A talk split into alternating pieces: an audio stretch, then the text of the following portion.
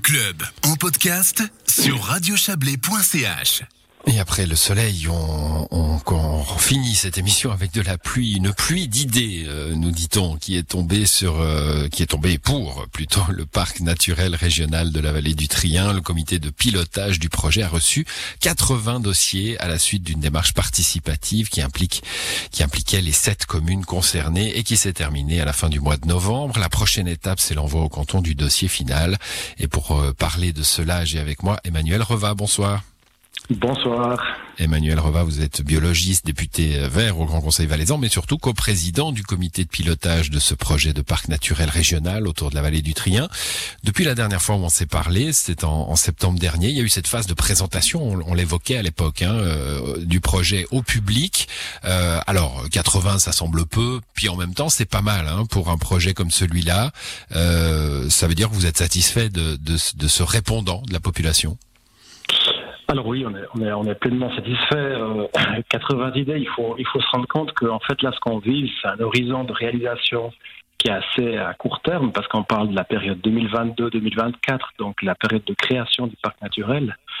Euh, c'est même très probable qu'on ne puisse pas réaliser ces 80 idées. Donc, euh, de toute façon, nous, on va viser surtout le côté réalisable et la qualité. Et puis, c'est beaucoup plus important finalement que, le, que la quantité et le nombre d'idées euh, en chiffres absolus. Vous avez récolté des projets euh, de la population selon quatre axes. On va on va en parler, mais avant ça, quand on quand on, on demande à la population des idées, hein, on, on, imagine bien que pour un projet comme celui-là, il y a déjà euh, pas mal d'idées qui sont sur la table, des projets euh, tout à fait concrets que le comité de pilotage connaît déjà. Euh, il y a un risque hein, de demander aux gens intéressez-vous, donnez-nous vos idées, puis après de en disant c'est pas réalisable, de pas de pas en tenir compte. Hein. Vous avez vous, vous avez ce, cette crainte là de, de susciter de la frustration?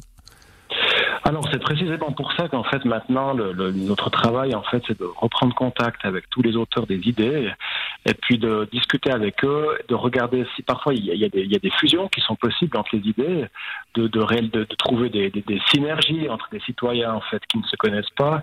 Et puis euh, le but c'est clair, c'est de rendre réalisables ces, ces projets. Après euh, évidemment ça, une, une, certaine un certain nombre de projets ne pourront pas se réaliser, mais du moins à court terme. Après c'est pas parce que c'est des idées qui ne sont pas réalisées durant les, les, deux, les, deux, ou trois années qui viennent qu'elles ne seront jamais réalisées.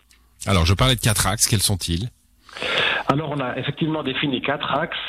Euh, qui sont en fait des axes qui sont souvent qu'on retrouve dans la plupart des parcs naturels régionaux de, Suisse. Alors on a un premier axe euh, qui euh, euh se centre sur la biodiversité et le paysage.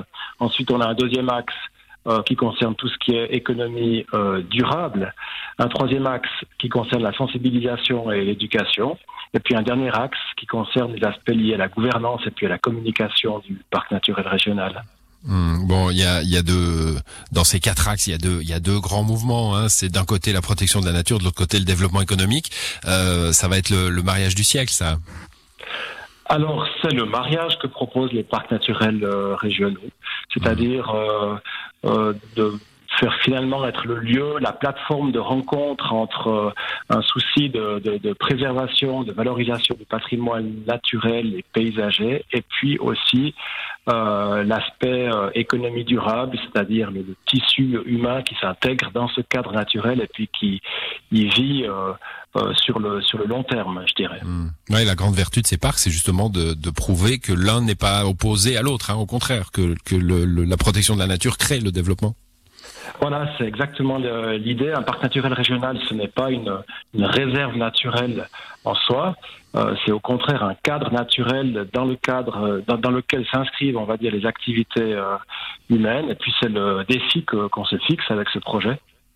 Bon, vous avez euh, une ou deux idées là parmi ces, tous ces dossiers qui sont rentrés à, à, à nous à, à, nous donner comme ça. Euh, oui, alors bon, c'est difficile de faire une, une, une sélection, mais c'est clair, on a par exemple dans le domaine du, du paysage, euh, on, a, on a eu des idées qui concernaient des, la, la réhabilitation par exemple des châtaigneraies de, de plaine qu'on trouve entre, qui sont disséminées, des lambeaux actuellement qui sont disséminés entre Verneilla et, Saint-Maurice. On a eu euh, des propositions d'observatoires de, la, de la faune ouverts au public. On a aussi eu euh, des aspects liés à des conseils euh, gratuits pour la biodiversité auprès du public, des habitants, même dans les villes, même dans les zones urbaines.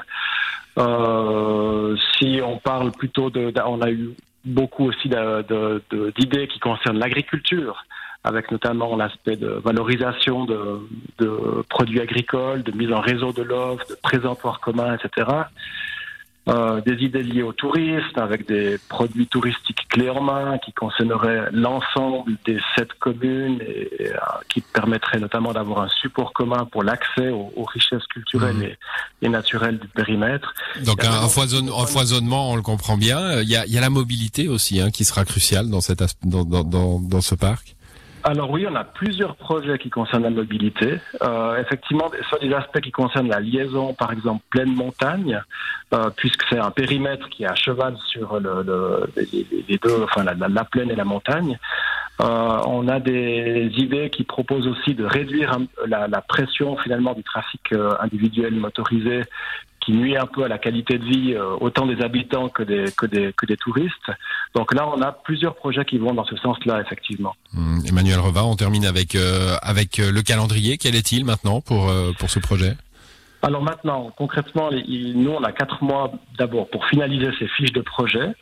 Euh, ensuite, pour réaliser ce qu'on appelle la consultation politique, parce qu'il faut que ce, toutes ces fiches de projet et ce plan de gestion soient euh, évidemment avalisés par les conseils communaux, les nouveaux conseils communaux qui sont en place. Mhm. Et puis à la fin du mois d'avril, on dépose ce dossier au canton, qui lui-même fait le relais euh, auprès de la Confédération. Euh, et donc avant l'été, le, le, dossier sera euh, déposé à, à Berne déposé à Berne et donc euh, fera son, son, petit bonhomme de chemin puisque au final c'est la Confédération hein, qui délivre le, le, le sésame.